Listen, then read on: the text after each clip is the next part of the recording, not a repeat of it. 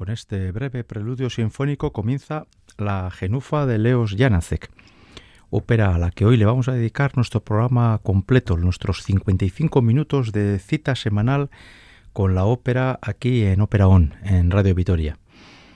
La verdad es que es la primera ópera de Janacek a la que vamos a dedicar nuestro programa completo y yo soy consciente de que para algunos todavía, a pesar del tiempo transcurrido, porque Genufa se estrena en 1904, hace prácticamente 120 años, todavía algunos cuando oyen este nombre y este compositor piensan en una ópera contemporánea y nada más lejos de la realidad.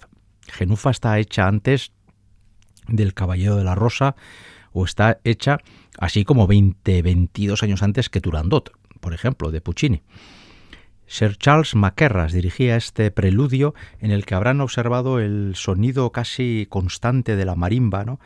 Eh, dando, creando un cierto desasosiego. Y es que la genufa de Janacek, bueno, en primer lugar he de reconocerles, y no me, no me duelen prendas en ello, que es una de mis óperas preferidas y es una de las óperas que más trato de ver en teatro y por la que viajo. La verdad es que es de las pocas óperas por las que me merece hacer pegarme una buena paliza de kilómetros por verla y es además una ópera con una historia trágica. Y sin embargo, a pesar de que han pasado 120 años, con un punto de actualidad muy importante. Vamos a situarnos. Después de este breve preludio se alza el telón y vamos a encontrarnos en una presentación de personajes, ¿no? Porque vamos a ver, a está la Genufa.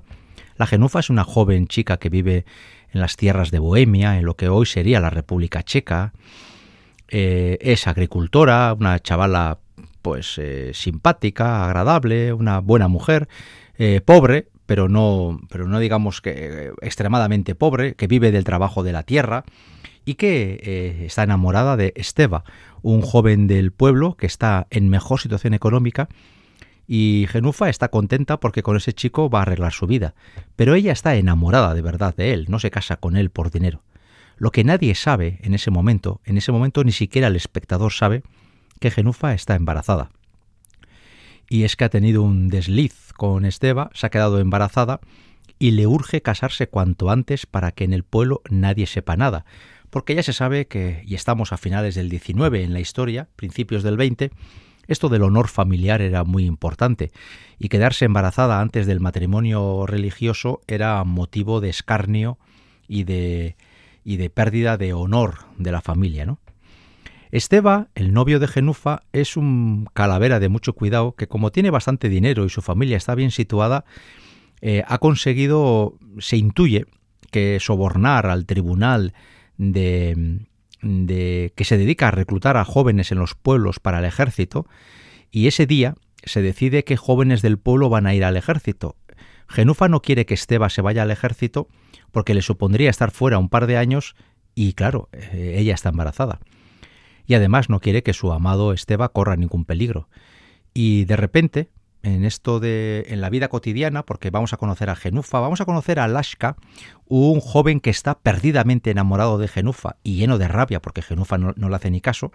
Vamos a conocer a la abuela de Genufa, una venerable anciana llena de sentido común que está viendo las cosas que pasan a su alrededor. Todavía no ha aparecido el, el principal personaje junto con Genufa de la ópera. Pero de repente van a llegar un montón de jóvenes a casa de Genufa, y es que Esteba se ha librado del ejército, se intuye que por dinero, y ha montado una fiesta de mucho cuidado, y viene con una manga tremenda, viene borracho perdido, y es que está festejando el haberse librado del servicio militar. Así se produce la entrada de Esteba y todos los vecinos que la acompañan en la fiesta en el acto primero de Genufa. gloria.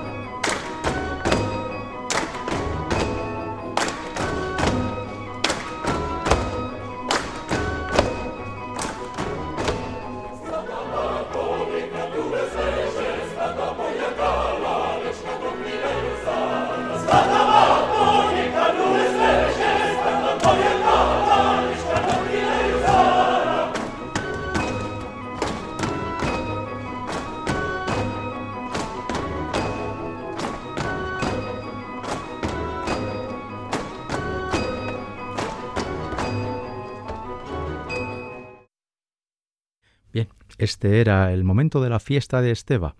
Esteba está eh, totalmente fuera de sí, bailando, cantando, pasándose las botellas de vino de un lado al otro y tratando de que Genufa entre en la fiesta.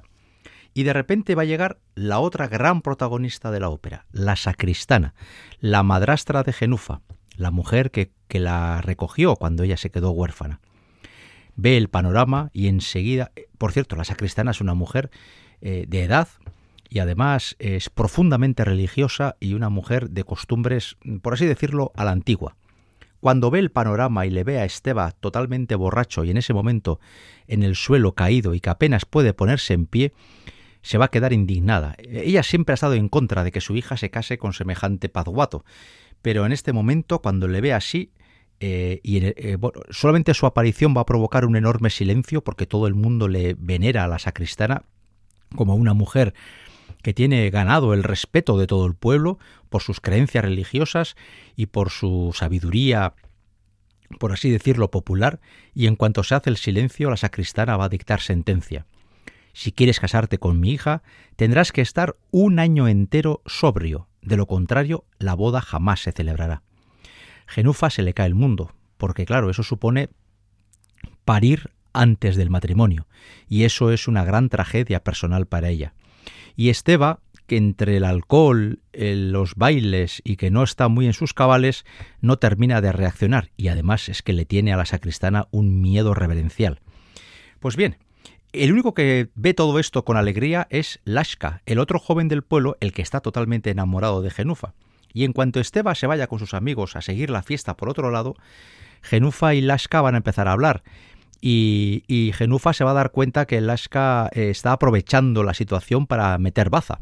A ver si Genufa le hace caso. Genufa le va a mandar a hacer puñetas, ¿no? no quiere saber nada con él, no quiere saber nada con él. Le quiere como amigo, pero no como marido. Y Laska en un momento dado va a perder la cabeza y va a hacer una tontería muy grande. Está afilando una madera, una pequeña pieza de madera y en ese cuando estaba discutiendo con Genufa, en un momento dado, con la navaja en la mano, va a hacer un gesto de desprecio hacia Genufa y le va a provocar un corte en la cara bastante importante. La chavala va a caer sin conocimiento, Lasca enseguida le va a intentar socorrer y, uno, y un molinero, el molinero eh, del pueblo, le va a echar en cara que lo ha hecho queriendo, movido por los celos. Lasca, sin embargo, se defiende, lo ha hecho sin querer. Eh, quiero demasiado a Genufa como para haberle hecho daño queriendo. Y la verdad es que al espectador no le queda muy claro por qué lo ha hecho, o si lo ha hecho consciente o inconscientemente. En cualquier caso, vamos a escuchar esta escena con la que termina el acto primero, es decir, termina con, el, con esta discusión, con el manotazo que le pega a Lashka, el navajazo en la cara, la herida y la recriminación que le hacen los vecinos que han sido testigos del hecho, le acusan de haberlo hecho de forma voluntaria, eh, ofendido como estaba porque esta mujer no le hiciera ni caso. Vamos a ver eh, esta versión en la que Lashka, el joven que lleva la voz cantante en esta escena, es el estadounidense Jerry Hatley.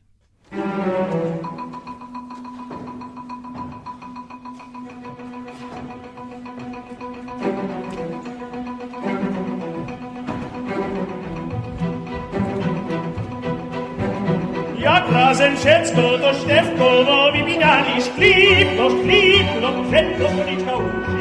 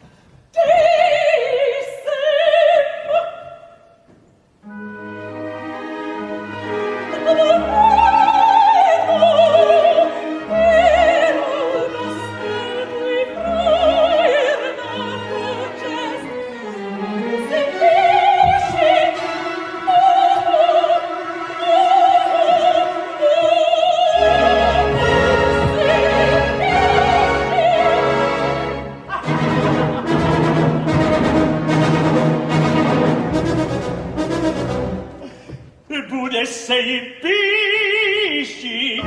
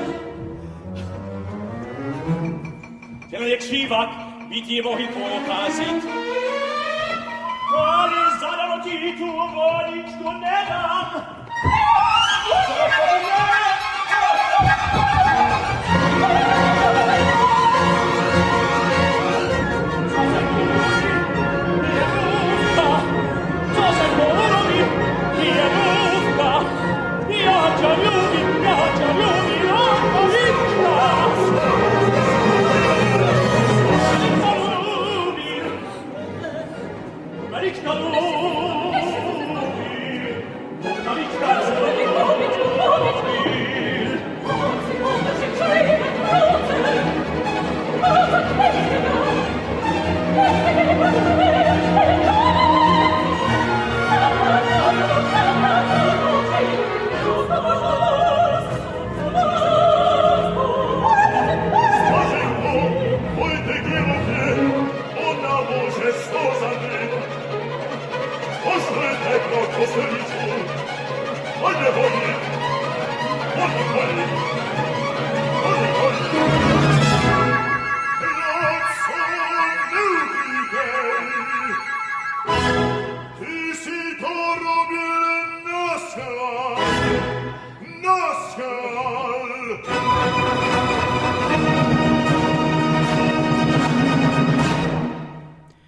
Así termina el acto primero de la genufa. Eh, esta última voz era la del molinero recriminándole que hubiera hecho esa tontería, ¿no? Y Lashka ha salido horrorizado porque eh, él está enamorado de Genufa y, y, el impulso le ha hecho jugar esta, le ha hecho cometer esta enorme estupidez que sobre todo va a tener un efecto porque esto va a tener una consecuencia eh, una, consecuencia bastante curiosa y también bastante clarificadora ¿no? de cómo es cada personaje. Bien, vamos al acto segundo de Genofa y permítaseme decir que en mi modesta opinión estamos ante uno de los actos más brillantes de la historia de la ópera. El acto segundo de Genufa es brutal. Yo esta ópera la he visto media docena de veces y en todas las ocasiones, según acaba el acto segundo, en mi butaca, recogido como si fuera casi un ovillo, me siento un ser eh, minúsculo, pequeñísimo. Es muy difícil ser más duro, más cruel, más eh, intransigente y desde luego más brillante en el caso de Janacek a la hora de hacer, un acto dramático como este segundo de la Genufa. Les explico. Han pasado los meses. Genufa ha dado a luz a un niño y Genufa eh, está en casa de su madrastra encerrada. Eh, la madrastra ha dicho a todo el pueblo que Genufa se ha ido a Viena a trabajar de chica de servicio, pero en el fondo ha estado, en la realidad ha estado guardada en su casa sin salir, pasando todo el embarazo y el posterior parto, porque Genufa tuvo que reconocer a la sacristana que se encontraba embarazada, y la sacristana no está dispuesta bajo ningún concepto a que el honor de su familia esté en boca de todos. Así pues, eh, se, vamos a pasar, eh, han pasado varios meses en los que Genufa ha estado recluida en la casa y ahora mismo está recién parida. La criatura apenas tiene tres, cuatro días. Solamente Esteba, el padre de la criatura, sabe lo que está pasando. Sin embargo, Esteba le ha comunicado a la sacristana que Genufa ya no le gusta, porque tiene la cara marcada. Tiene una cicatriz en la cara del navajazo que le dio Lashka. Este hecho nos presenta la verdadera dimensión del personaje de Esteba. Es un hombre profundamente superficial, es profundamente estúpido y en realidad nunca ha estado enamorado de Genufa. Seguramente la deseaba, quería tener con ella algún tipo de relación, pero desde luego eh, en cuanto este, ha surgido este problema y su cara ha quedado eh, deformada o condicionada por la cicatriz que le ha producido la estupidez de Lashka, Esteba ya reconoce a la sacristana que ya no le puede querer, es que le parece una mujer fea. Genufa está todavía recuperándose del parto, está muy cansada, agotada y está muy preocupada de cuidar a ese niño recién nacido. Pues bien, eh, Esteba, desde que comunicó que Genufa ya no era guapa y por lo tanto ya no era objetivo de su amor, eh, la persona que sí ha ido muchas veces a casa a preguntar a la sacristana qué tal estaba Genufa, desconociendo que estaba en la habitación de al lado, es Lasca, el mismo que le hizo la herida, que va a casa, pregunta, siempre pensando que está en Viena de chica de servicio, y él lo que busca sobre todo es la redención, el perdón, porque está profundamente eh, eh, arrepentido de lo que le hizo a aquella chica a la que tanto dice querer. Y en este contexto, Genufa tiene una escena en la que ella canta su situación, recién parida, el honor de la familia, Esteba ya no le quiere, está sola, el niño tiene tres días, ellos no son muy, muy ricos, van a pasar dificultades, la gente va a comentar un montón de cosas. La verdad es que el panorama a corto plazo es bastante triste. Y en este contexto se produce una de las grandes escenas de la ópera. Vamos a escuchar en la voz de la sueca Elisabeth Soderström quizás la genufa discográfica más importante de la historia, la larga escena de genufa en el acto segundo.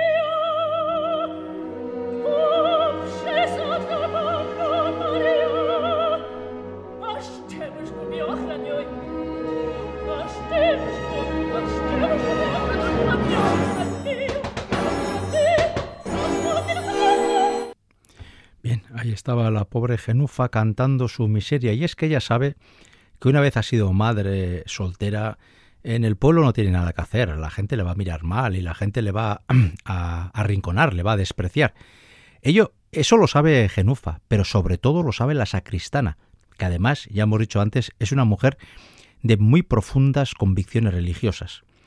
Genufa va a caer rendida, está agotada después del embarazo, el parto, está muy cansada y en un momento dado que el chaval, el niño recién nacido, está dormido, ella va a ir a descansar y la sacristana le va a ayudar a descansar.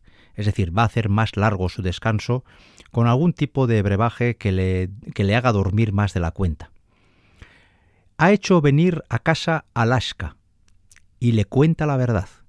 Le dice que Genufa nunca ha estado en Viena, que ha estado siempre en casa, recluida, que estaba embarazada de Esteba y que ha dado a luz a un niño. Pero en ese momento se produce el gran cambio de guion. La sacristana le anuncia a Alaska que el niño está muerto. En realidad el niño está en la habitación de al lado, con su madre, durmiendo. Lasca se queda horrorizado del hecho, también él es una persona, como todos los del pueblo, ¿no? muy, muy convencional y muy tradicional, pero es tanto el amor que siente por Genufa que le dice a la sacristana que está dispuesto, bueno, antes de que sepa que está el niño muerto, le dice que está dispuesto a asumir a esa criatura como si fuera hijo suyo. La sacristana le va a decir, tranquilo, el niño nació muerto. Y en ese momento Lasca le dice que él sigue dispuesto a casarse con Genufa. Y la sacristana ve ahí una puerta para salvar el honor de la familia. Lasca se va y, y la sacristana, totalmente enajenada, entra en la habitación, Genufa está dormida, sacristana coge al niño, se lo lleva afuera, estamos en el centro de Europa, en invierno, ahí está todo nevado, y va a volver a los pocos minutos, sin niño lo ha matado, lo ha metido en el hielo y ha dejado que el niño muera allá. La sacristana está totalmente perdida la razón. Genufa se despierta, pregunta por el niño, y cuando le comunican que el niño ha muerto de unas fiebres y le dicen que a ella, a Genufa, que ha estado bastantes días eh, delirando por la fiebre que ella también tenía, la pobre Genufa cree volverse loca, pero se cree la historia. Está convencida de que su hijo ha muerto de las mismas fiebres. Eh, en ese momento vuelve Lashka, eh, la sacristana bendice a la pareja, Genufa acepta como mal menor a Lashka como futuro marido y en el momento en el que termina el acto, un golpe de viento abre las ventanas, entra el aire gélido de la región y la sacristana grita casi histérica, ha entrado la muerte en esta casa.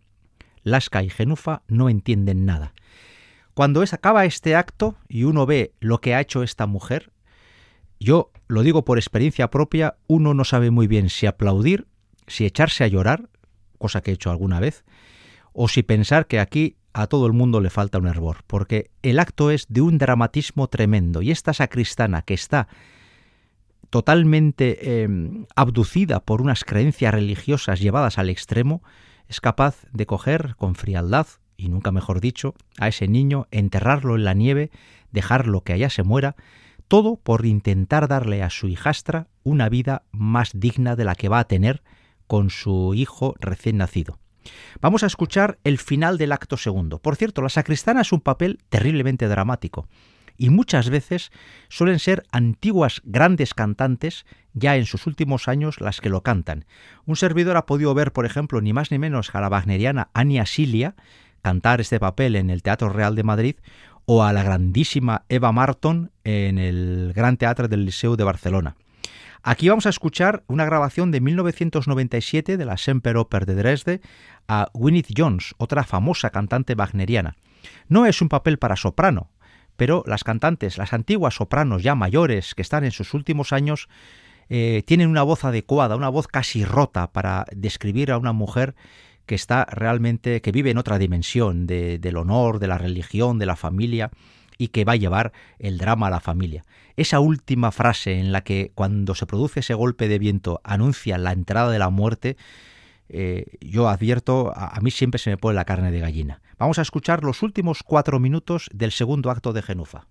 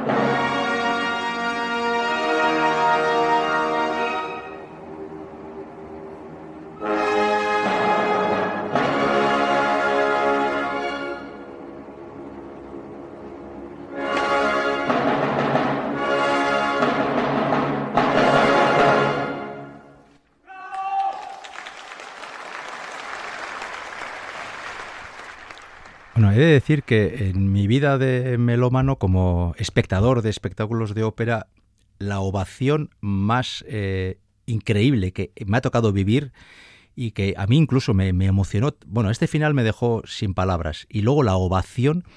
Eh, antes he mencionado a Eva Marton en el Gran Teatro del Liceu.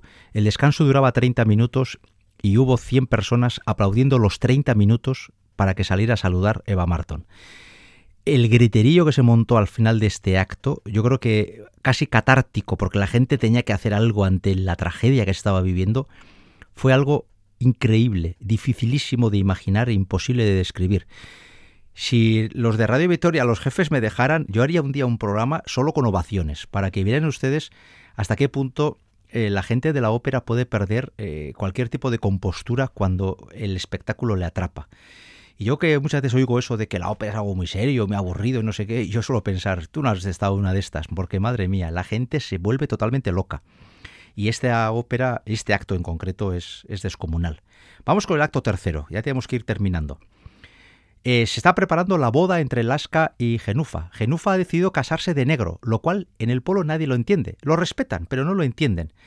Y cuando están a punto de decirse el sí quiero, ha llegado, ha llegado a casa de Genufa el alcalde con su hija Carolca, que es la nueva novia de Esteba.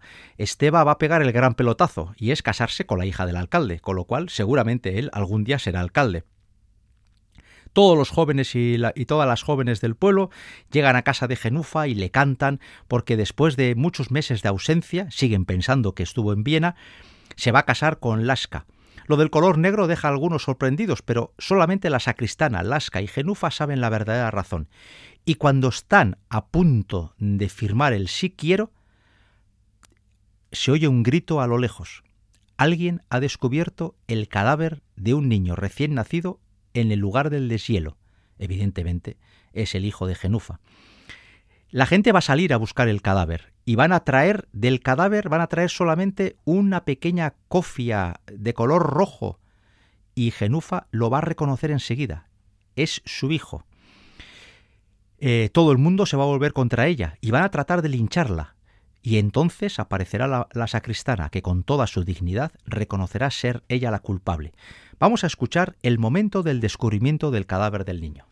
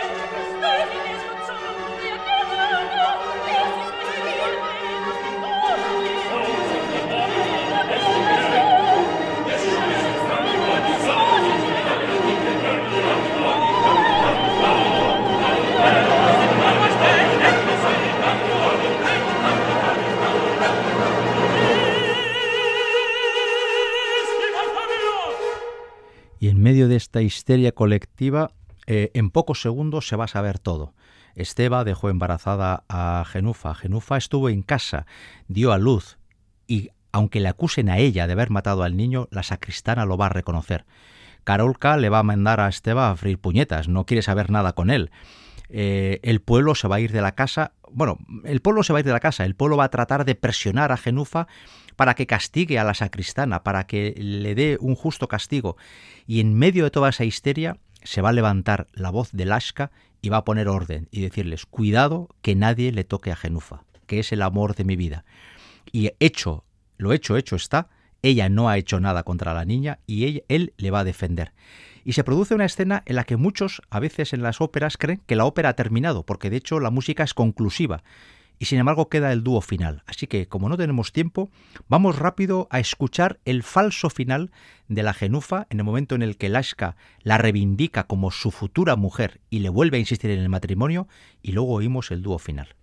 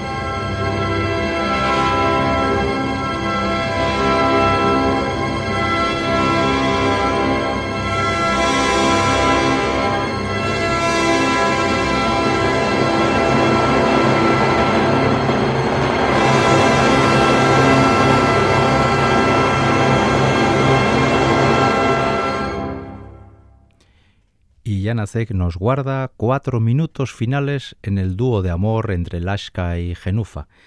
Lo escucharemos en la versión de Elizabeth Soderstrom y de Wislav Hochmann, en una versión discográfica inimitable, la que dirigió Sir Charles Mackerras. La única intención que he tenido al hacer este programa, además de poder oír buena música, es tratar de convencerles, si es posible, que escuchen esta ópera, porque es una de las obras más hermosas de la historia, sin ningún lugar a dudas, háganme caso. En la confianza de haberlas, si quiero, picados en la curiosidad para que se acerquen a la obra de Janacek y en concreto a esta genufa, en la confianza de que hayan disfrutado de estos treinta y tantos minutos de música que hemos colocado de esta ópera que tiene ya 120 años de antigüedad y sin embargo eh, suena perdón, moderna como si estuviera hecha hoy misma, con la confianza de haber conseguido siquiera parte de estos objetivos, hasta la semana que viene.